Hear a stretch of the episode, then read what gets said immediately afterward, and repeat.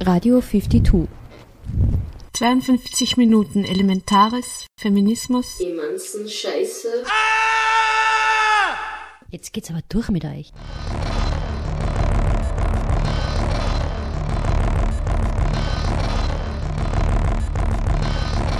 That accomplice were known when the solemn process of ignorance from the nation.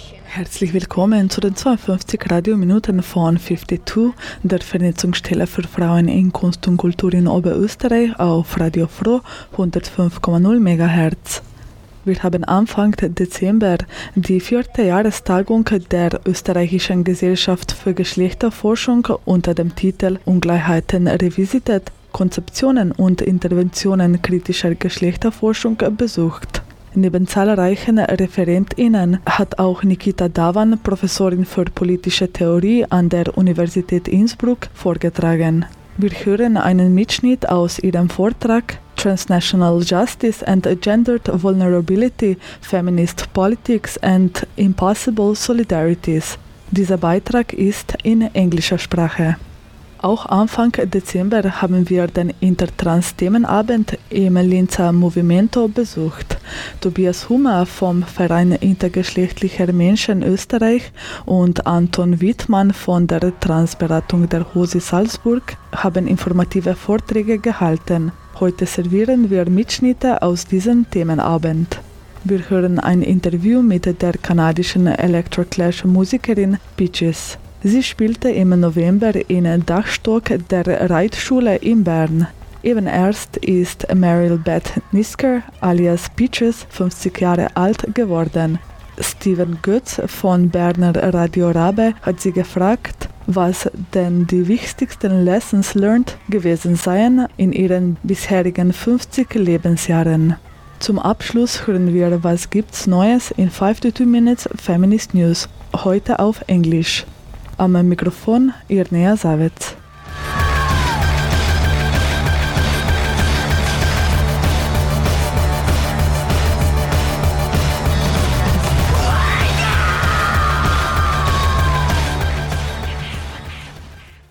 Nicht gerüttelt, nicht geschürt. Aufgequält. We visited the fourth-year conference Ungleichheiten Revisited, Konzeptionen und Interventionen kritischer Geschlechterforschung from the Gender Studies Association Austria. Within latter, Professor for Political Theory at the University of Innsbruck, Nikita Davan, held her keynote lecture on transnational justice and gendered vulnerability, feminist politics, and impossible solidarities.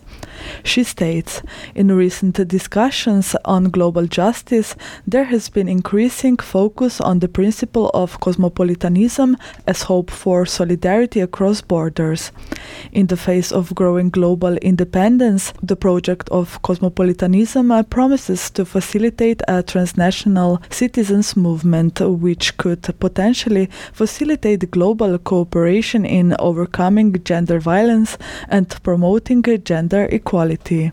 In her paper, Davan argues that while new modes of collective agency can emerge by drawing on gender vulnerability as a site of political agency, however, the production of the female vulnerable subject can also function as a technology of post colonial governmentality.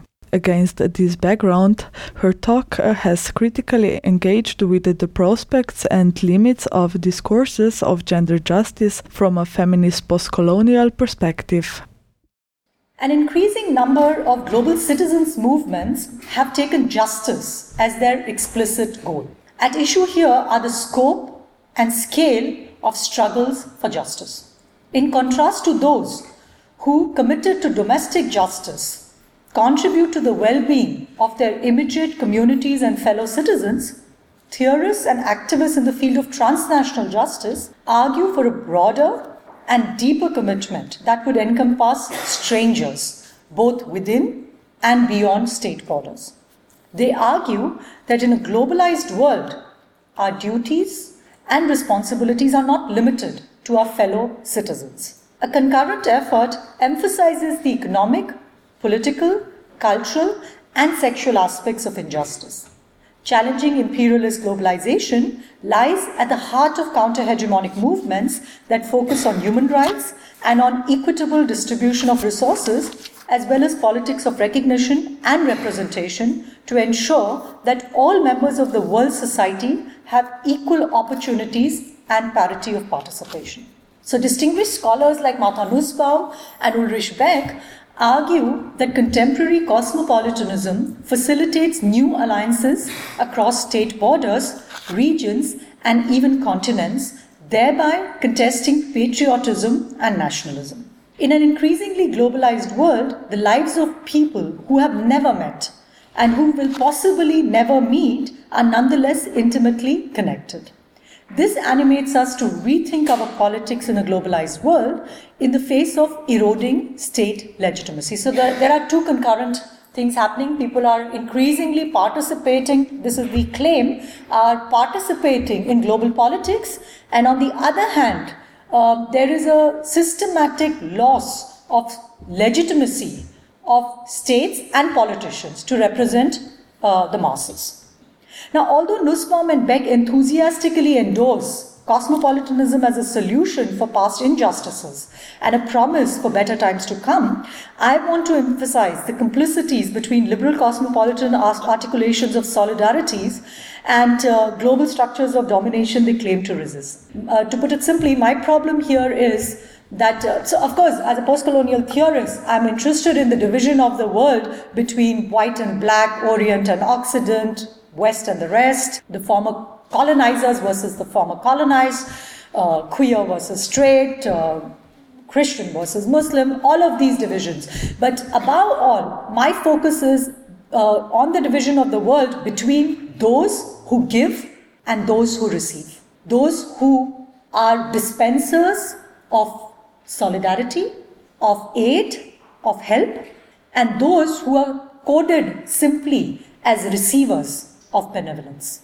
And um, for me, the problem with Beck and Nussbaum is that they don't go into the historical conditions through which this discontinuity between the givers and receivers is constituted. So we need to kind of question how did history happen that we've reached this point that we can become givers of solidarity? How do we become ethical subjects and political subjects by being interpolated as agents of solidarity? And this is what, for, according in my view, is missing in this whole celebration of cosmopolitanism and the celebration of global humanity. My concern is with the unreflected constitution of the idea of we the people. Yeah? We the 99%, we the masses, and also the construction of the borderless planet. Yeah? So now let me concretize what I mean by this. And this part is called the erotics of resistance. So, in the past decades, there has been a proliferation of protest movements that seek to reconfigure international politics by way of interpolating a global demos that has been wronged by the neoliberal beast. From Puerto del Sol to Taksim, from Sintagma to Tahrir Square, from Hong Kong to New Delhi, street politics seems to have transformed the way power, agency, and resistance are being perceived and performed. By inserting new actors into the political stage through appropriation and resignification of political discourses, these counterpublic spheres, it is argued, are instigating deliberation on issues of redistribution, recognition, and representation. So, till now, the idea was when we talked about the public sphere, was the Habermasian idea of public sphere, when you know uh, rational people came together and deliberated on important issues that concerned everybody. And the intervention here by feminists and by post-colonial theorists, one person whom I'm particularly thinking about is Nancy Fraser, who came up with the idea of counterpublics and talked about counterpublics as spaces of affect, where you know citizens came out and um, somehow used political emotions like anger, like frustration, like pain, in order to reshape the terms of civil society relation. Here, the emphasis is on the emancipatory effects of counterpublic spheres in that they challenge and transform dominant forms of rule which manifest themselves in multiple ways in the economic, cultural, and socio political arenas. So, the San Precario movement, the Arab Leons, the Indignados, the Occupy Wall Street demonstration, the various refugee strikes against coercive migration regimes are examples of emergence of counter movements and counter public spheres against neoliberalism and neocolonialism that address multiple and intersecting dynamics of power. Now, despite important differences in goals and strategies in all these movements, it is claimed that these movements are horizontally organized. There is no hierarchy in terms of the way spontaneous solidarity, and I'm using this uh, term uh, by Butler and Athanasiou from their book Dispossession. Um, so they're saying that uh, these public uh, uh, movements employ social media like Facebook, blogs, and Twitter to mobilize people to participate in public life. This direct action on the street alleges to bring together immensely heterogeneous groups, inducing, and I already used the word spontaneous solidarity. And now I'm going to quote Butler and Athanasiou, who argue that these bodies on the street are vulnerable to police force and state violence, even as they oppose their disenfranchisement and marginalization and demand accountability from their political representatives. The corporeality and collectivity of the masses as they assemble to protest political and economic dispossession can be read as an exercise of popular will, a bodily message of popular sovereignty. The occupation and claiming of public spaces mark a shift in political life from corridors of power to the street in reclaiming democracy from capitalism and corporate power. Basically, the argument here is that uh, Facebook revolutions and Twitter insurgencies are fundamentally transforming social, political, and economic relations in the post colonial world. And although, uh, like everybody else in this room, my intellectual formation is to a very large extent indebted to Judith Butler, on this point, I very, very strongly disagree with Butler. Because I do not think that just by sharing the street for some days or some months, or the cyberspace for some days and some months, makes us equally vulnerable. Again, and she talks about it in dispossession. She talks also about spontaneous solidarity, and she talks also about somehow bodies on the street embodying popular sovereignty. And here, my argument is that there is a class apartheid. So I'm not only I'm not so much focusing on race or gender, but there is a certain class apartheid in the way social movements are organized, whereby not everybody because the argument is not everybody has access to the state, but my counter argument is not everybody has access. And it's given to believe that civil society and counter public spheres are open to everybody. And my argument is that no, there are groups of people who are denied accessibility to civil society. And I'm not just talking about transnational civil society, I'm also talking about civil society on the domestic level. Um, and somehow, this erotics of resistance this je sens that you know we are somehow part of a global demos is a kind of an ideological maneuver. So I started with how uh, the celebration of international civil society has only emerged. Also, the role of international civil society as vanguards of global justice. And my argument was that because states have lost their legitimacy, states have lost accountability, um, the civil society is emerging as vanguards of global justice. They are the ones who are putting the issue of global inequality on the agenda. And my argument, and I hope I've made a, at least a case for that, is that the problem is that what happens in this interesting dynamic between state versus civil society is, and we shouldn't forget that this was actually introduced by Hegel. The split between the bad state, the evil state, and the good civil society was introduced by Hegel as an ideological maneuver. And when you read Gramsci's prison notebooks, he shows that what all of us um, are tempted by, this dualism that's con- constructed between the bad state and the good civil society, is that we forget that civil society is part of the state. That civil society is actually the site where hegemony is mobilized and constituted. It looks like, and with Brexit and all the other things that are happening around us in France, in Italy, we are extremely scared and concerned about what to do with the state. And our hope is in the civil society. Our hope is that the civil society will hold the state accountable, will tame the state, will tame the beast.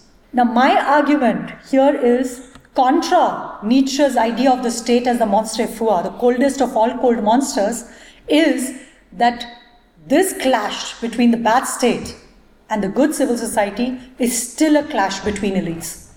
where subaltern groups cannot participate in political life. Subaltern groups are still, to a certain extent, exiled from political subjectivity. This is work in progress, but my claim is that although Donald Trump is going to be in the White House, and I know all of us cringe at the idea, but he is deeply state phobic, and we have to be very, very careful of state phobia. We international civil society actors have to be extremely careful about state phobia. So, my last sentence is in contrast to the Nietzschean idea of state as monstre foi, I understand the state more as pharmacon. And here I am inspired by Jacques Derrida. He talks about pharmacon as both poison and counter poison, also Gift und Gegengift. We need to be very, very careful, be very, very careful not to only see civil society actors as the agents of and motors of undoing inequality. Yeah? That we have to take extremely, we have to make sure, and I'm, I keep saying we, but yeah, I mean, this is the audience I'm talking to, that we do not monopolize agency in the name of doing good for the world. I'm not saying that we give up the right to critique the state. I'm not a naive statist. Yeah, I, but I'm saying we need to differentiate between state phobia and critiquing the state. So, not taking the state as monster foi, but the state as pharmacon. And the challenge is how to transform poison into counterpoison, into medicine. This was Nikita Davan, a professor for political theory at the University of Innsbruck on transnational justice and gendered vulnerability, feminist politics, and impossible solidarities. She held her keynote lecture within the conference Ungleichheiten revisited, Konzeptionen und Interventionen kritischer Geschlechterforschung. The conference was organized by the Gender Studies Association Austria. The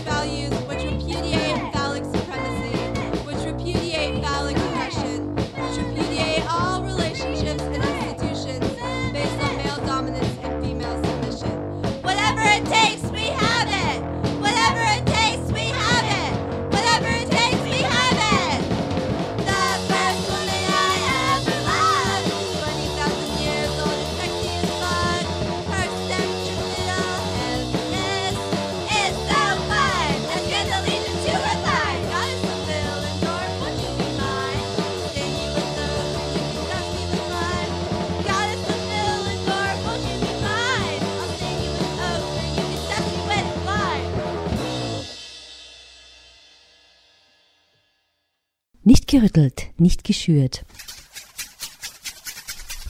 Aufgequält. Die Welt ist bunt, die gesellschaftliche Norm ist es nicht. Das österreichische Personenstandsgesetz sieht derzeit nur den Eintrag männlich oder weiblich vor.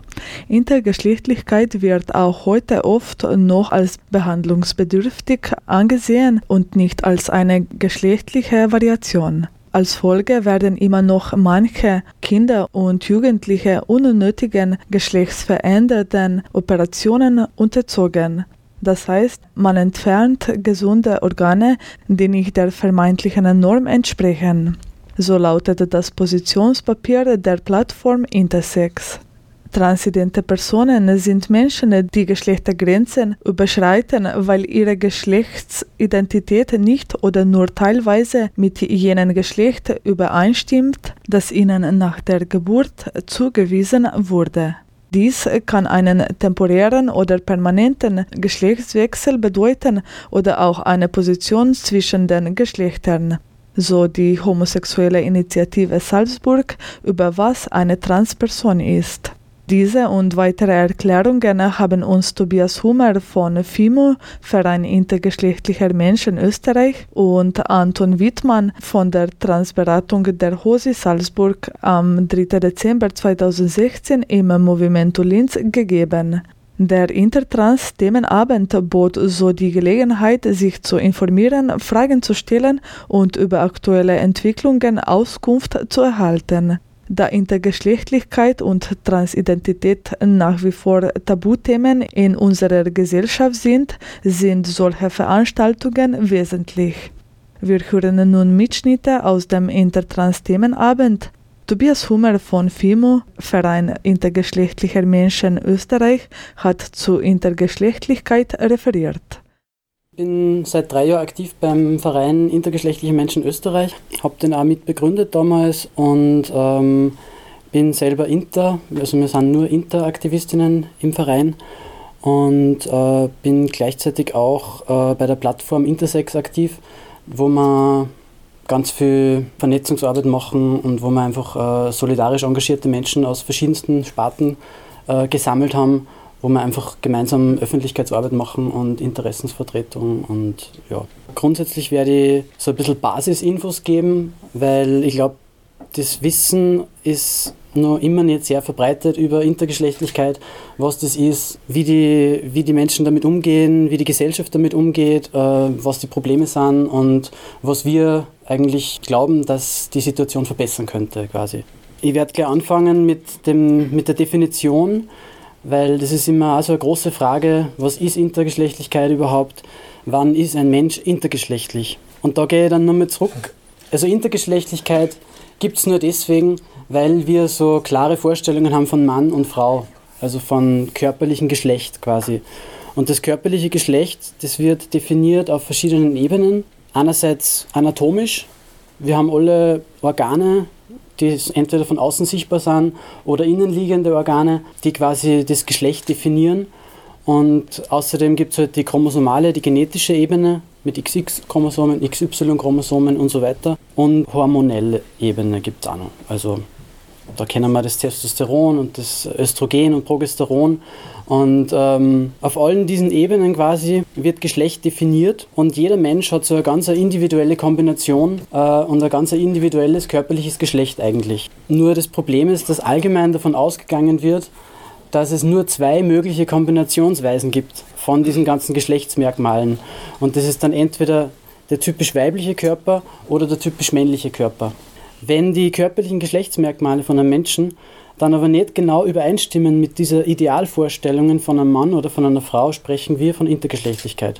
Als Beispiel zum Beispiel, wenn jemand XX-Chromosomen hat, also chromosomal weiblich quasi, äh, aber einen erhöhten Testosteronspiegel und dadurch vielleicht sekundäre Geschlechtsmerkmale, die so ein bisschen männlich ausschauen oder wenn dadurch die Klitoris einfach vergrößert ist und größer ist als 0,7 cm, das ist nämlich der Grenzwert. Oder bei XY-Chromosomen männlich quasi, aber ein äußerlich weibliches Erscheinungsbild, weil die das Testosteron im Körper anders wirkt und Hoden im Bauch sind, ist auch eine Möglichkeit. Oder wenn man überhaupt eine Mosaikform hat bei Geschlechtschromosomen, also XXY zum Beispiel ist ganz häufig, wo man dann ein eher männliches Erscheinungsbild hat, aber vielleicht Brüste entwickelt. Also es gibt da hunderte verschiedene Formen, wie man nicht in diese Mann-Frau-Kasteln reinpassen kann. Und alles dies ist intergeschlechtlich. Und das ist, jetzt sage ich ganz klar, das ist unsere Definition von Intergeschlechtlichkeit. Die Medizin hat eine sehr viel engere, aber mit unserer Definition äh, reden wir da von 1,7 Prozent der Bevölkerung. Also 1,7 Prozent der Bevölkerung passt irgendwie nicht ganz genau in die Kasteln ein. Also alleine vom körperlichen Geschlecht. Da rede ich jetzt noch gar nicht von Geschlechtsidentität, weil das ist nur mal ganz was anderes. Ob ich mich jetzt auch als Mann fühle oder als Frau fühle oder ganz anders. Die meisten intergeschlechtlichen Menschen definieren sich auch als Mann oder als Frau. Also so wie auch im Rest der, in der normalen Bevölkerung quasi. Immer mehr definieren sie aber auch als Inter. Das kommt auch so ein bisschen aus dem, dass halt einfach immer mehr das Bewusstsein da ist und das Empowerment da in der Community quasi, dass es auch okay sein kann, dass man Inter ist und dass man nicht Mann oder Frau sein muss.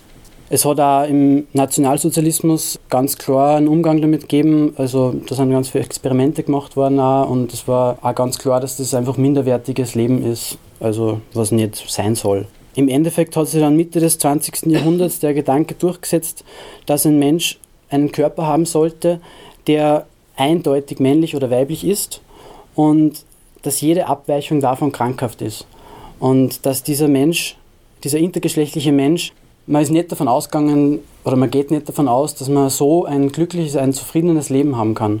Und deshalb behandelt man diese Menschen, damit quasi auch zufrieden werden können. Das ist so die, die Grundannahme, warum es dann zu diesen ganzen Behandlungen gekommen ist. So ab den 50er Jahren ähm, sind sogenannte geschlechtsanpassende Behandlungen durchgeführt worden und werden immer noch. Wir nennen es eher geschlechtsverändernde Behandlungen, weil es wird eigentlich das individuelle körperliche Geschlecht, was ein Mensch hat, verändert, damit er halt ein bisschen mehr reinpasst in das Schema. Da fallen drunter kosmetische Operationen an Genitalien, um sich halt diesem Erscheinungsbild anzupassen, dem normalen. Kastrationen, Sterilisationen sind ganz normal, das wird gemacht.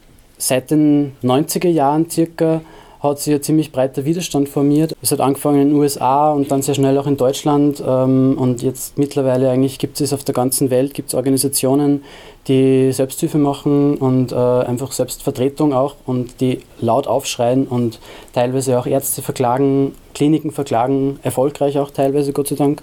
Und haben sich somit Gehör verschafft, auch so ein bisschen in der Öffentlichkeit, dass das einfach so nicht weitergehen kann, dass, dass es keine Heilbehandlungen sind. Da, da wird nichts gut gemacht, sondern da wird alles nur schlimmer gemacht. Ich sage noch ein bisschen was über die positiven Entwicklungen in Österreich, vor allem jetzt. Also wie gesagt, seit drei Jahren arbeiten wir jetzt schon ziemlich intensiv, machen halt einerseits diese Peerberatung und diese Treffen von und für intergeschlechtliche Menschen und viel Öffentlichkeitsarbeit auch und eben Interessensvertretung. Und es gibt auch immer größeres Medieninteresse, was uns sehr freut und auch sehr gut besuchte Veranstaltungen, was super ist. Also diese Wahrnehmung in der Gesellschaft, die steigt einfach und auch die Community wächst, also die, die Intertreffen werden immer größer. Gute Zusammenarbeit gibt es auch mit verschiedensten Vereinen und äh, Organisationen, zum Beispiel eben der Courage Beratungsstelle. Es passiert auf jeden Fall viel Vernetzung. Und ähm, in der Politik tut sich auch gerade was in Österreich. Also die Bioethikkommission beschäftigt sich gerade mit dem Thema und wird ähm, bis Ende des Jahres ein Empfehlungspapier rausgeben an die Regierung. Und das Gesundheitsministerium hat gerade angekündigt, dass nächstes Jahr dann gemeinsam mit den Interorganisationen neue Leitlinien erarbeiten möchte für die Medizin. Wir sind schon sehr gespannt, wie sehr wir einbezogen werden. Wir sind positiv grundsätzlich einmal. Und es gibt da schon seit zwei Jahren oder so ein Positionspapier bei der SPÖ, die ja das Gesundheitsministerium haben, das eigentlich ziemlich gut ist. Und ähm, also da ist schon ein Bewusstsein da. Die Grünen haben auch noch ein Positionspapier. Ich glaube, die NEOS arbeiten gerade dran. Und ja, aber es ist auf jeden Fall was in Bewegung und ähm, wichtige Entscheidungsträger sind sich schon ein bisschen dessen bewusst, was da los ist und dass sich was ändern muss. Wir hoffen halt einfach darauf, dass die Änderungen dann auch wirklich ähm, sinnvoll sind. Also, weil oft einmal wird dann irgendwie was gemacht und dann hat man was da und dann sollen die zufrieden sein. Aber es ist noch nicht wirklich was passiert. Also da hoffen wir, dass wir einfach dann ein bisschen Einfluss nehmen können darauf, dass das auch wirklich gute Veränderungen sind. Nun ist Transgender-Referent Anton Wittmann von der Transberatung Hose Salzburg zum Thema Transidentitäten zu hören. Einsteigen möchte ich mit einem kurzen Zitat von Volkmar Sigusch. Wir leben in einer Welt, in der es allem Anschein nach nur weibliche und männliche Wesen, nur Frauen und Männer gibt. Begegnen wir einem Menschen, ordnen wir ihn in eines der beiden Kästchen ein, im Allgemeinen ohne zu überlegen. Weil das Geschlecht etwas Gegebenes zu sein scheint, natürlich und unverrückbar, ist der Druck gewaltig, sich selbst einem der beiden Geschlechter zuzuordnen. und wehe denen, die das nicht können. Die eine Gruppe haben wir jetzt gerade schon gehört, wo es körperlich nicht eindeutig ist, also bei Intergeschlechtlichkeit. Und den zweiten Themenkomplex vom heutigen Abend äh, betrifft dann eben Trans, bzw. Transidentität. Ganz kurz ein paar Begriffe.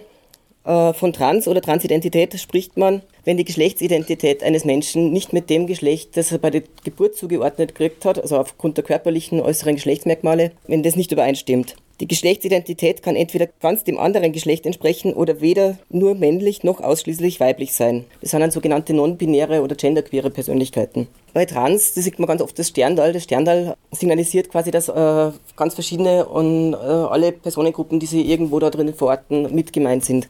Geschlechtsidentität ist das tief empfundene innere Gefühl der Zugehörigkeit zum eigenen, zu einem Geschlecht. Dieses kann mit dem eigenen, also mit dem zugewiesenen Geschlecht übereinstimmen, dann spricht man von Cis-Personen. Oder wenn es eben nicht übereinstimmt, dann spricht man von Transmenschen oder Transpersonen. Eine Frau, der bei der Geburt äh, aufgrund der körperlichen Merkmale das männliche Zuge äh, Geschlecht zugeschrieben worden, äh, nennt man Transfrau. Transmann ist dann entsprechend eben äh, bei, der Körp äh, bei der Geburt äh, als männlich zugewiesen worden. Dann gibt es den Begriff Transgender, den man sehr oft hört. Da steckt das Wort Gender, also vom sozialen Geschlecht her drinnen. Das ist ein Oberbegriff für alle Menschen, deren Geschlechtsidentität teilweise nicht dem ihnen körperlich zugeordneten Geschlecht entspricht. Er umfasst somit Transfrauen, Transmänner, Crossdresser, da komme ich noch kurz dazu, oder auch Menschen, äh, für die das Zweigeschlechtermodell von weiblich und männlich als Geschlechtsidentität nicht passt. Also diese die nicht in dieses Zweigeschlechtermodell äh, reinpassen, die bezeichnen sie dann eben oft selber als Gender non-binär, Genderqueer oder auch Agender, also dass sie sich gar keinem Geschlecht zuordnen. Weitgehend überholte Begriff ist Transsexualität oder Transsexualismus. Der ist deswegen auch von vielen äh, transidenten Menschen äh, abgelehnt, weil er dieses Pathologisierende, dieses Medizinische mit drinnen hat. Und das andere ist, dass einfach dieses Wort sexuell mit drinnen steht und das ganz oft einfach auch zu äh, Verwirrung mit der sexuellen Orientierung äh, in der Bevölkerung äh, auslöst, wo man dann immer meint, ja, Transsexualität hat irgendwas mit der geschlechtlichen Ausrichtung, also mit, mit dem Begehren auch zu tun. Und Transmenschen haben jegliche sexuelle Orientierung, die in der CIS-Bevölkerung vorkommt, auch. Wie, wie, kommt man überhaupt drauf, dass man trans ist und was passiert dann in weiterer Folge? Äh, viele Transmenschen erleben sehr früh, dass sie anders sind und gibt es dann ganz individuelle Herangehensweisen, wie man das versucht zu, in, sein, in sein Leben einzubauen. Also manche versuchen es dann auch extrem zu, in die andere Richtung, also sein, sein Geburtsgeschlecht extrem auszuleben und, und das so zu verdrängen, dass man, dass man eigentlich anders fühlt oder dass man, dass man weiß, dass eigentlich was anders ist. Andere ziehen sich total zurück, versuchen äh, einfach gar nicht mit anderen irgendwie drüber zu kommunizieren, versuchen das in, also in sich irgendwie auszumachen oder versuchen es zu verdrängen. In dieser innerpsychischen Auseinandersetzung gibt es dann oftmals irgendein Schlüsselerlebnis, zum Beispiel, dass man in den Medien irgendwas äh, drüber hört oder dass man irgendein Gespräch mit jemandem hat, der schon was davon weiß oder dass man zufällig irgendjemanden kennenlernt, der selber trans ist, wo man dann irgendwo diese Gewissheit für sich selber findet, das ist es bei mir auch und das ist dann so der, der Zeitpunkt, den man dann als inneres Coming Out bezeichnet. Also, also als nächsten Schritt ist dann das Coming Out, dass man sich dann irgendjemandem anvertraut, dass man sich Leute sucht, die einen da unterstützen. Das ist meistens äh, erst einmal im, im sozialen, persönlichen Umfeld, äh, bei Freunden, Freundinnen, bei den Eltern, bei den Geschwistern. Und das ist eine ganz eine schwierige Zeit, auch nochmal, weil einfach die Angst davor, abgelehnt zu werden, ganz groß ist. Transmenschen sind da einfach ein, also eine Minorität, die ähnlich auch wie also bei, bei Homosexuellen oder Bisexuellen, die nicht in einer Gruppe an den Rand gestellt und diskriminiert werden, sondern die dann wirklich in der eigenen sozial, im eigenen sozialen Umfeld teilweise wirklich herausfallen können und da Ablehnung erfahren können, was für die, also was das Coming Out dann also schwierig macht. Die Angleichung dann an sein Geschlecht, an seine Geschlechtsidentität funktioniert auf drei Ebenen. Das ist die soziale, die rechtliche und die medizinische Angleichung. Die soziale Angleichung ist in erster Linie einmal, dass man durch Kleidung, durch äh, seine Frisur, durch sein Verhalten, durch den, dass man den Menschen in seiner Umgebung auch sagt, wie man heißt und mit welchem Pronomen man angesprochen werden will, durch Schmuck, Make-up und so, dass man, dass man da also sich an seine Geschlechtsidentität angleicht. Bei Transfrauen zum Beispiel auch, dass man mit Push-Ups-BHs oder mit Perücke rausgeht, also einfach auch dieses Schminken, Epilation. Bei Transmännern, dass man sich die Brust abbindet, dass man einen sogenannten Pecker verwendet. Ja, also einfach, dass man nach außen hin schon mal seiner Geschlechtsidentität entsprechend wirkt. wenn man eine weitere äh, Angleichung an seine Geschlechtsidentität anstrebt, äh, sind dann Therapie und vor allem eine Diagnose notwendig. Das wäre dann quasi der nächste Schritt, also dass man, dass man einen Therapeuten, eine Therapeutin seines Vertrauens sucht. Vorher meistens auch noch äh, Überweisung dazu braucht, also sich auch wieder beim medizinischen, also in dem Fall meistens Hausarzt, Hausärztin, äh, sich auch wieder outen muss und da überhaupt an diese Überweisung zu kommen. Mit einer therapeutischen Stellungnahme nach einer gewissen Zeit, die mittlerweile individuell geregelt ist und nicht mehr festgelegt wird durch das Bundesministerium für Gesundheit, kriegt man dann eine Stellungnahme, mit der man dann auch über, also von einem Psychiater oder von einer Psychiaterin dann äh, zu einer Stellungnahme kommt. Weiters wird dann für die Hormontherapie äh, noch eine klinisch-psychologische Stellungnahme verlangt. Die rechtliche Anerkennung ist mit jeweils einer dieser Stellungnahmen dann äh, zum äh, durchführbar, zumindest in Salzburg, ich weiß nicht, wie es in Oberösterreich ist. Das heißt, also mit dieser Stellungnahme kann man dann beim Standesamt bzw. bei der Bezirkshauptmannschaft oder beim Magistrat äh, um die Namensänderung und Personenstandsänderung ansuchen. Früher ist das oft nur in zwei Schritten passiert, weil eben durch die vorgeschriebene Operation erstmal nur die Namensänderung möglich war und die Personenstandsänderung dann erst nach der Operation äh, erfolgen konnte. Die weitere Angleichung ist dann eben eine medizinische Behandlung. Da ist in erster Linie vor allem die Hormonersatztherapie. Für die Hormonersatztherapie ist eben auch wieder die, die Stellungnahme und dann weiters auch, dass man den Hormonstatus abklärt und ein Risikoscreening macht. Es gibt mittlerweile in Österreich das Antidiskriminierungsgesetz. Es gibt Gleichbehandlungsstellen, die äh, dafür eintreten, wenn man irgendwo diskriminiert wird, die man, die man, an die man sich wenden kann. Es gibt mittlerweile relativ, relativ flächendeckend, zumindest in den größeren Städten, äh, Selbsthilfegruppen. Es gibt Gott sei Dank das Internet und im Internet äh, Foren und Möglichkeiten, wo man sich austauschen kann mit anderen Menschen. Also ich weiß von mir in meiner Jugend, ich habe einfach gehabt, ich bin völlig allein und habe nicht gewusst, was mit mir eigentlich los ist. Da hilft mittlerweile das Internet einfach, dass man, dass man Leute finden kann, denen es ähnlich geht und mit denen man sich austauschen kann. Es gibt auch zunehmend einfach äh, Präsenz in den Medien. Die Medien stellen Transmenschen auch nicht mehr unbedingt als schillernde Freaks und äh, sondern auch mittlerweile immer mehr ein realistisches Bild. Es gab 2015 äh, Resolution, die Resolution 2048 vom Europarat, in der alle europäischen Länder äh, dahingehend aufgefordert worden sind, äh, dass Transmenschen äh, eben Schutz vor Diskriminierung erfahren sollen, dass Zugang zur, zur Gesundheitsversorgung stattfinden muss und dass Information und Aufklärung stattfinden muss. Zu hören waren Mitschnitte vom Intertrans-Themenabend. Tobias Hummer von FIMU, Verein intergeschlechtlicher Menschen Österreich, und Anton Wittmann von der Transberatung der Hose Salzburg haben BesucherInnen zu Intergeschlechtlichkeit und Transidentität informiert. Abschließend gab es auch zwei Filmscreenings, Herma XXY Intersex und die österreichische Vorpremiere von Matthias.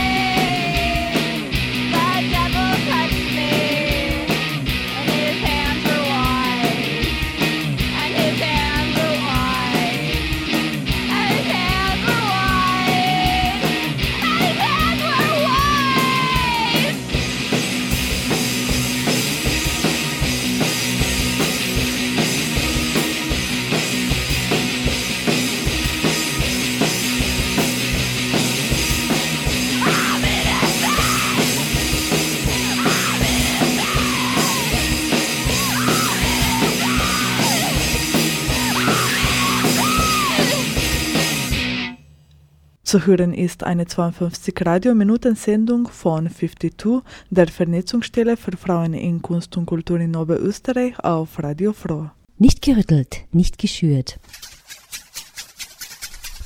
Aufgequält. Nun hören wir ein Interview mit der kanadischen Electroclash-Musikerin Peaches. The Teachers of Peaches, die Botschaft von Peaches, ist schwere Kost leicht verpackt. Auf der Bühne wütete die kanadische Electroclash-Sängerin für Gleichstellung gegen Sexismus, Homophobie und Machotum. Ihre Shows sind trashig, punkig und sexy. Im November spielte sie im Dachstock der Reitschule in Bern. Eben erst ist Meryl Beth Nisker alias Peaches 50 Jahre alt geworden. Steven Götz hat sie gefragt, was denn die wichtigsten Lessons learned gewesen seien in ihren bisherigen 50 Lebensjahren. Wir haben diesen Beitrag von Radio Rabe aus Bern übernommen. Steven Götz hat ihn produziert. Oh, you know, it's all come to this, hasn't it? Now I don't give a fuck about anything. I just can do whatever I want because I'm 50. Mit 50 kann ich jetzt tun und lassen, was ich will. Niemand kann mir mehr irgendwas vorschreiben. No one can tell me anything.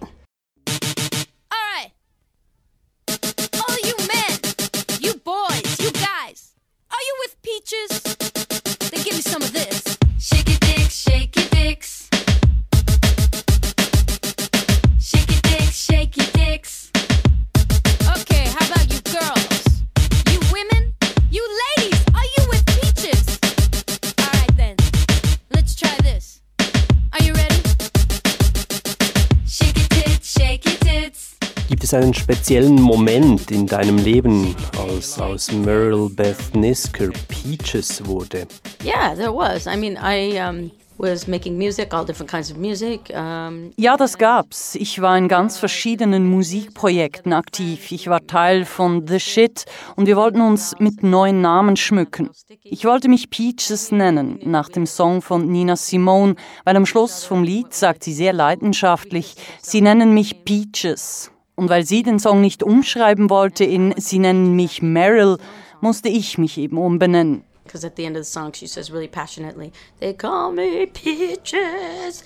And I knew she wouldn't change it to, They call me Meryl. So I changed my name.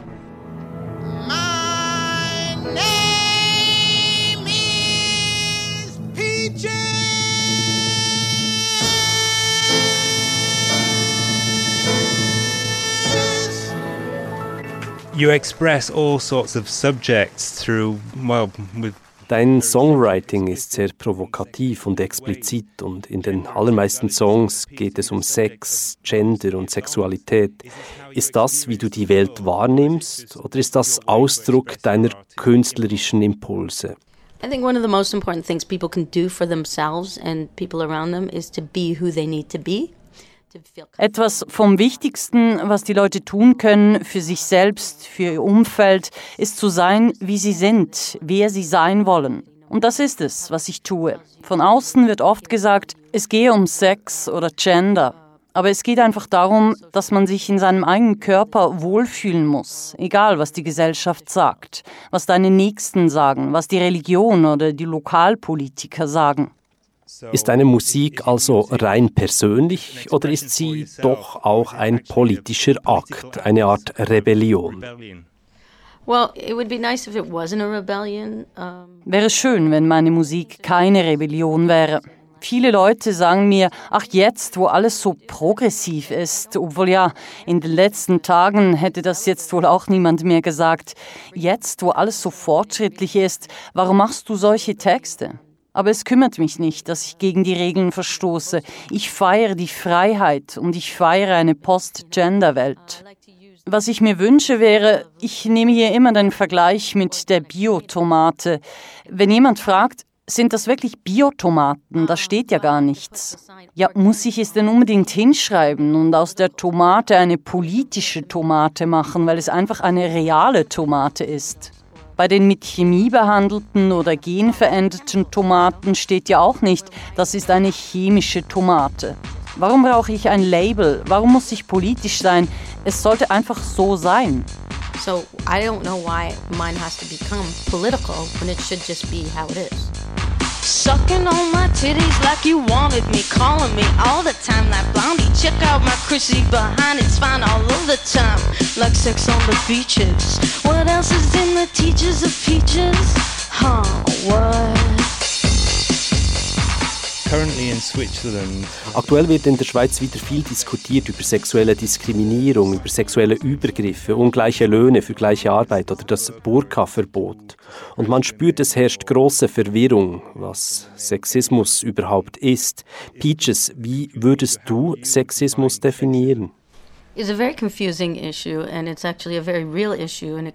Es ist ein sehr verwirrendes Thema und ein sehr reales Problem. Und es verwirrt mich, dass es im Jahr 2016 immer noch so ein wichtiges Thema ist. Und vor allem die Burka ist ein sehr komplexes Thema. Auch wenn ich keine organisierte Religion billige, kann ich nicht für andere sprechen. Frauen, die die Burka tragen wollen, sollen das dürfen, wenn sie das möchten. Dieses Thema geht weit über Sexismus hinaus. Das hat auch rassistische Aspekte. Und wir müssen eine Sprache finden, die alle verstehen. Niemand weiß mehr so genau, was Sexismus ist oder was Feminismus ist. Heutzutage nennen sich viele Feministinnen nicht mehr Feministinnen, sondern intersektionale Feministinnen. Intersektional, das ist, wenn verschiedene Diskriminierungen aufgrund von Rasse, Gender oder Klasse zusammenkommen. Wir müssen hier noch sehr viel Aufklärungsarbeit leisten. there's a lot of words that we need to all get on the same page about that we don't even know what they are. Du nutzt beim Songwriting viele männerspezifische Stereotypen, um eine feministische Agenda zu pushen. Und es wirkt. Aber warum wirkt es? I don't feel like I'm being ironic at all. I think I'm being very straightforward. So Ich bin hier nicht ironisch, sondern einfach sehr direkt. Ich nehme dieses Thema sehr ernst.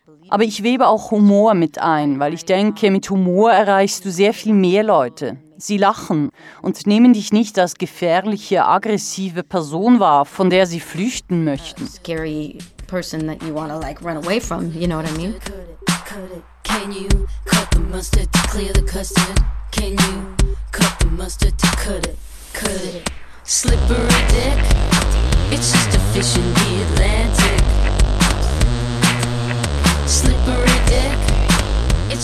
Oft kehrst du die Stereotypen ja einfach um. Aus a Motherfucker wird Fatherfucker. Ist das die humorvolle Seite? Well, it's adding humor, and it's also, you know, when I when I Ja, das ist der humoristische Aspekt. Es ist aber auch der Blick auf den Mainstream, darauf, wer dazugehört und wer nicht und warum die einen Dinge akzeptiert sind und andere eben nicht. Und wenn du sie umkehrst, siehst du, wie lächerlich sie insgesamt sind. Inzwischen gibt es doch etwas mehr Frauen im Musikbusiness, mehr als früher, so scheint es zumindest. Trotzdem herrschen auch dort noch sehr konservative Rollenbilder. Die Frauen singen schön und sehen schön aus, das hat sich nicht geändert, im Gegenteil. Wie erklärst du dir das? I think the guys are trying to look way too pretty now too. I don't think it's just women. I mean, Ich denke, da geht es Frauen und Männern gleich. Männer müssen auch gut aussehen. Alle, die in eine Pop-Person umgewandelt werden, müssen einem bestimmten äußeren Ideal entsprechen. Ich war ein großer Fan von No Doubt zum Beispiel, der Sängerin Gwen Stefani. Und dann sah ich einen Clip, wo sie mit einem glitzernden Badekleid posierte, die blonden Haare zurückgestrellt in einen Roschwanz, mit verträumten Augen starrte sie irgendwo hin. Und ich konnte zuerst nicht einmal erkennen, wer das überhaupt sein soll. Ist das Madonna oder Lady Gaga? Ach nein, es ist Gwen Stefani. Wir haben alle die Möglichkeit, anders zu sein, aber wir engen uns so ein, sobald es um die Pop-Agenda geht. I can't even tell who that is. Is that Madonna? Is that Lady Gaga?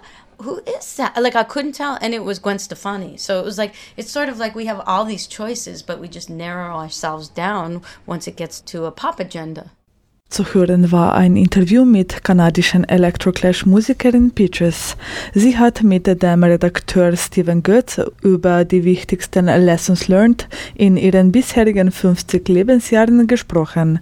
Wir haben diesen Beitrag von Radio Rabe aus Bern übernommen.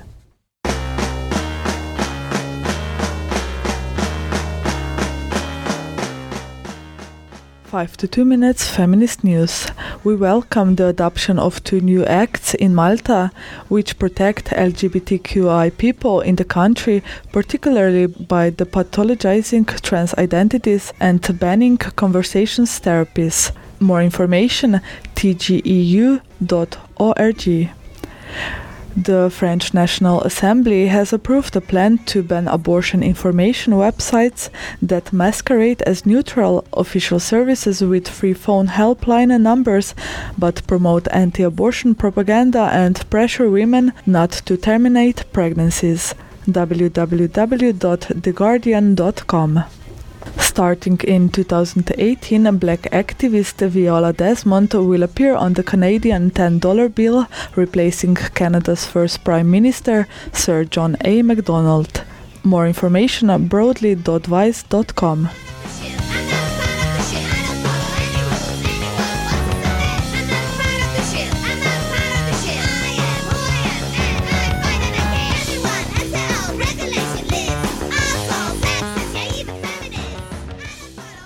In der heutigen Sendung war zu hören Nikita Davan, Professorin für politische Theorie an der Universität Innsbruck, in ihrem Vortrag Transnational Justice and Gendered Vulnerability, Feminist Politics and Impossible Solidarities. Sie war Anfang Dezember bei der vierten Jahrestagung der Österreichischen Gesellschaft für Geschlechterforschung unter dem Titel Ungleichheiten revisitiert, Konzeptionen und Interventionen kritischer Geschlechterforschung. Mitschnitte vom Intertrans-Themenabend. Tobias Hummer vom Verein Intergeschlechtlicher Menschen Österreich und Anton Wittmann von der Transberatung der Hose Salzburg haben zu Intergeschlechtlichkeit und Transidentität referiert. Ein Interview mit der kanadischen Electroclash-Musikerin Peaches. Sie spielte im November in Dachstock der Reitschule in Bern. Eben erst ist Meryl Beth Nisker alias Peaches 50 Jahre alt geworden. Sie spricht über die wichtigsten Lessons learned in ihren bisherigen 50 Lebensjahren. Wir haben diesen Beitrag von Radio Rabe aus Bern übernommen. Die Musik in der Sendung stammt von FFT Error, Jizzbomb, Lazy Mary und Räuberhülle. Die Sendung steht im Anschluss zum Download via cba.fro.at bereit. Links und weiterführende Infos inklusive. Am Mikrofon verabschiedet sich Irnea Savitz.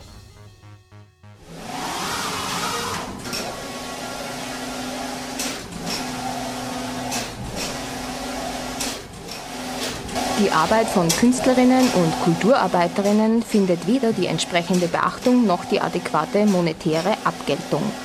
Nach wie vor finden sich zu wenige Frauen in Führungspositionen kultureller Einrichtungen.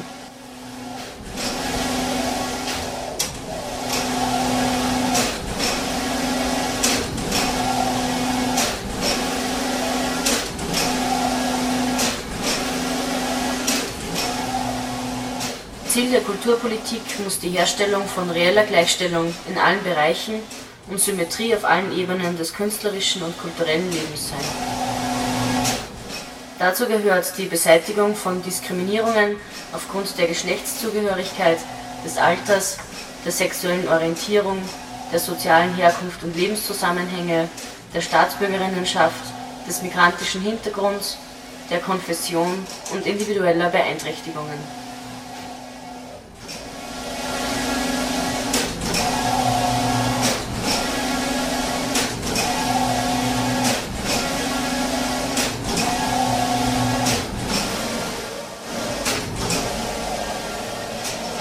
Bedarf der Frauenförderung, der Unterstützung frauenspezifischer Aktivitäten und der Etablierung von Gender Mainstreaming im Kunst- und Kulturbereich.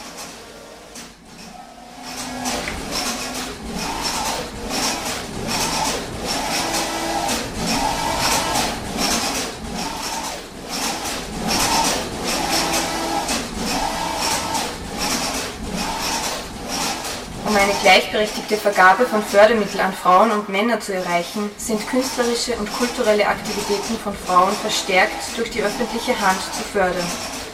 Die Vergabe von öffentlichen Förderungen an Künstlerinnen und Organisationen ist an Genderkriterien zu binden.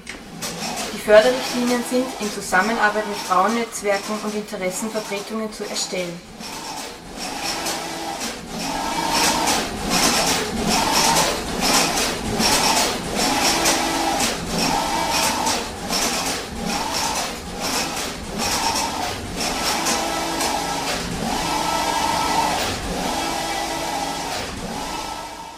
Alle Gremien, Jurys und Beiräte sind geschlechterparitätisch zu besetzen. Fach- und Genderkompetenzen sind Qualifikationserfordernis. Ziel ist, Preise, Stipendien und Fördermittel gendergerecht zu vergeben. Das umfasst sowohl die inhaltliche als auch die personelle Dimension.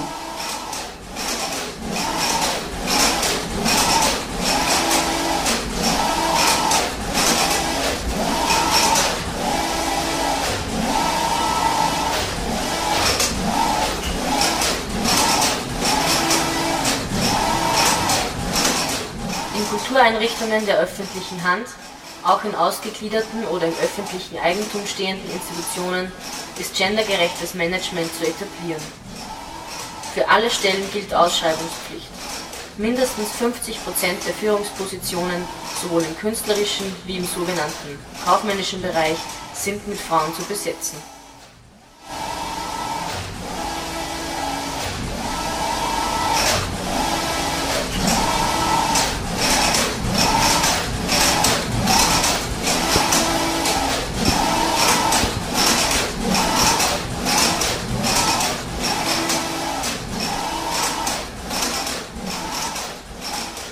Auch künstlerische und kulturelle Arbeit muss mit Existenzsicherung verbunden sein. Für selbstständig tätige Künstlerinnen sind Sofortmaßnahmen zur Reform des Künstlersozialversicherungsfondsgesetzes umzusetzen. Die Entwicklung und Umsetzung von Modellen der Existenzsicherung, insbesondere für prekär Beschäftigte, ist zu fördern. Existenzsicherung muss auch unabhängig von Erwerbsarbeit gewährleistet sein, ohne Bedingungen und für alle.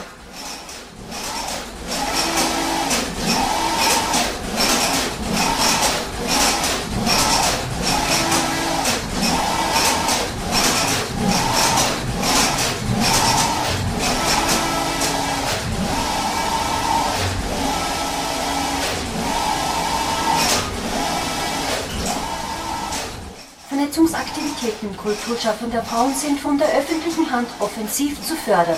Die Schaffung von Netzwerken ist notwendig, um eine Symmetrie der Geschlechter Wirklichkeit werden zu lassen. Vernetzung verleiht der kulturpolitischen Arbeit von Frauen das nötige Gewicht, ermöglicht Ermächtigung und Austausch. Es bedarf einer starken bundesweiten Interessensvertretung der Kunst- und Kulturschaffenden Frauen, die öffentlich finanziert werden muss.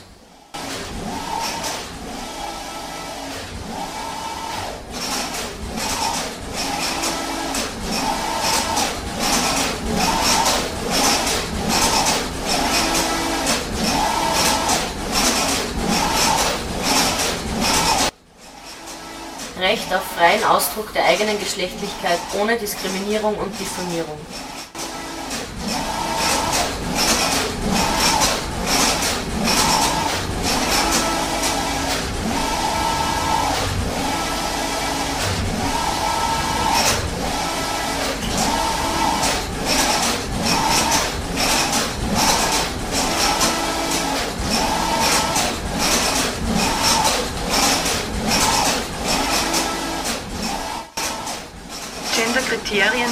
Inhalte müssen verpflichtender Bestandteil aller Bildungswege sein.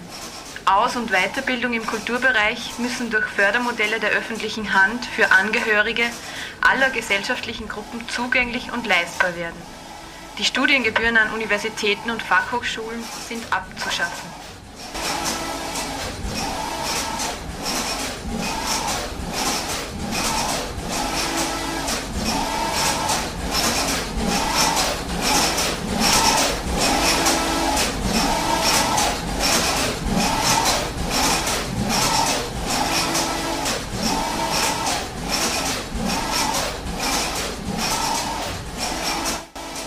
Jede, jeder hat das Recht auf freie Wahl des eigenen Geschlechts und auf den uneingeschränkten Ausdruck aller geschlechtlichen Empfindungen. Geschlechtskonformität darf kein Kriterium für die Achtung oder Missachtung von Menschen sein.